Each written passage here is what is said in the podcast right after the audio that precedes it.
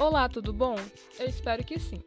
Eu me chamo Emily e sou estudante de graduação em Letras, Língua Portuguesa, pela Universidade do Rio Grande do Norte, a UERN. Este podcast está relacionado à disciplina de Psicologia da Educação, que é lecionada pela professora Valmária.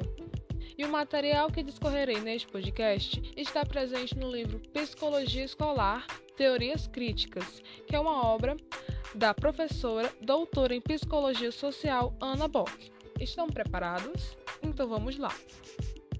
Bom, eu quero começar com uma citação encontrada na página 79 da presente obra. Abre aspas. Psicologia e educação são duas áreas de conhecimento que têm mantido uma relação de colaboração tão estreita que hoje temos a psicologia educacional como uma produção decorrente deste encontro, mas nem sempre foi assim. Fecha aspas. Bom, aqui nós somos convidados a refletir sobre a importância da psicologia na educação e no processo educacional. Mas para saber como a psicologia foi entrando no mundo da educação, nós precisamos primeiro entender que havia outro modelo vigente, que era chamado de escola tradicional, e só após haver o movimento da escola nova, né, outros aspectos do processo educacional foram vistos, vistos como necessários, e com esse fato houve a necessidade da psicologia. E a autora aborda esses dois modelos. Bom, a escola tradicional foi vigente desde o século XVIII até o início do século XX, principalmente escolas religiosas. Isso era na educação ocidental. Bom, o modelo da escola tradicional, ele acreditava que as, os seres humanos eles nasciam dotados de duas partes. Uma parte era do pecado original e a outra parte era a parte essencial, eles acreditavam que eles precisavam tirar essa parte do mal, eles desenraizavam esse mal e estimulavam essa parte essencial, que era a parte que poderia ser educada, né, a parte da educação, para que as pessoas fossem ser, seres humanos bons. Bom, e essa dualidade do ser humano, que era vista nas crianças, ela era vista nas ações que elas apresentavam nas aulas, por exemplo. Uma hora elas eram afetuosas, outra hora elas eram briguentas, por exemplo. Em outra, elas eram bagunceiras e outra hora comportadas. Essa dualidade que eles viam é, era principalmente isso. Eles queriam que as crianças elas seguissem um modelo de comportamento é, específico. Por isso que eles tinham regras muito rígidas. E os adultos, os professores, eram modelos a serem seguidos. Eles queriam que as crianças elas se tornassem pessoas que soubessem que era necessário seguir aquele padrão. Eles não poderiam fazer a outra coisa, porque isso era parte do pecado original. E esse modelo que era rígido e não flexível, ele perdurou até o início do século XX, onde houveram algumas mudanças que foram trazidas junto com as guerras. Junto com as guerras, houve a valorização da infância, que era vista como o futuro da nação.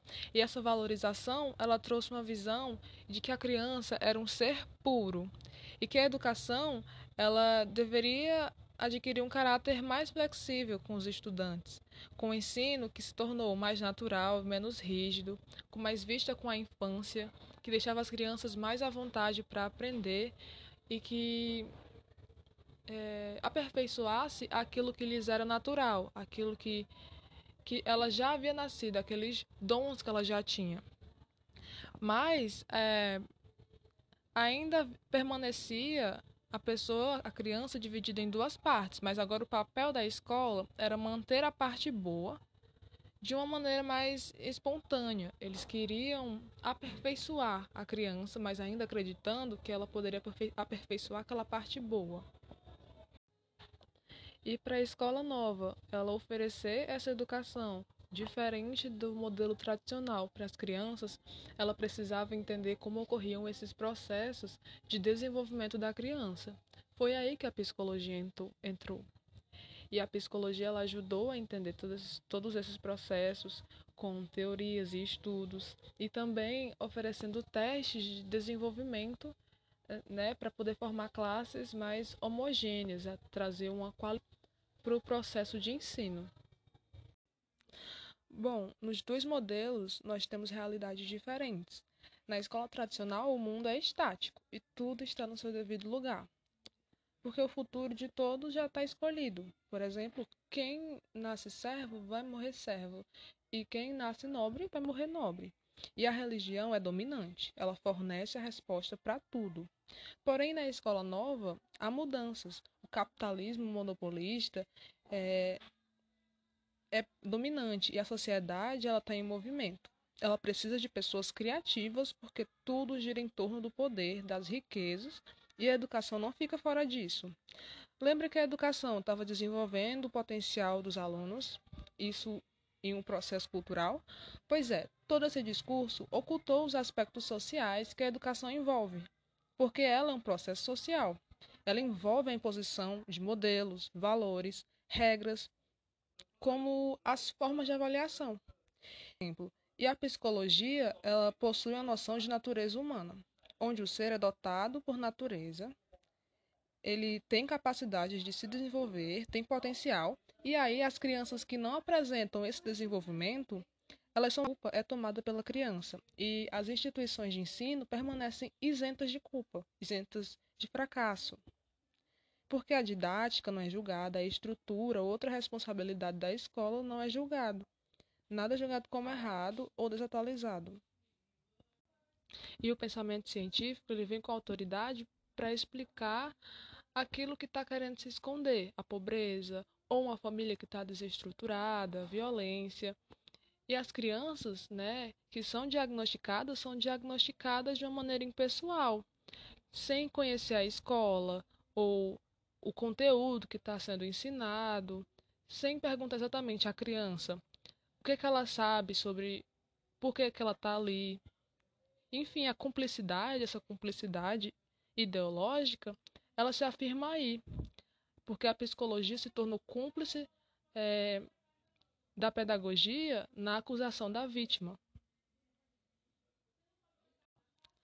E em todo esse processo de culpabilização da vítima, nós podemos perceber determinadas coisas que são pregadas no discurso educativo que não existem na prática escolar, como a igualdade. Nós sabemos que na escola há desigualdade, há preconceito, há diferença de tratamento entre os alunos. E toda essa situação vivida acaba gerando um descrédito na educação, pelos alunos e também pelos professores. Os erros, eles não são vistos como um momento de aprendizado. Eles são avaliados como um desleixo do aluno. E o professor é sempre colocado como um ser que sabe e o aluno como um ser que aprende, um ser que está sempre abaixo.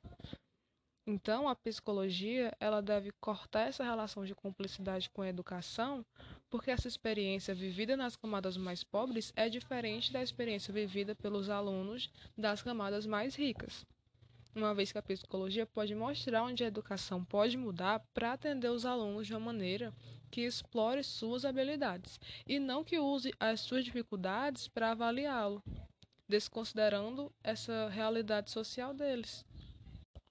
Então, gente, é isso. Eu agradeço a você que acompanhou até agora, até a finalização desse podcast, e eu espero ter conseguido passar o que eu compreendi do texto da Ana Bock. E é isso. Obrigada e até a próxima.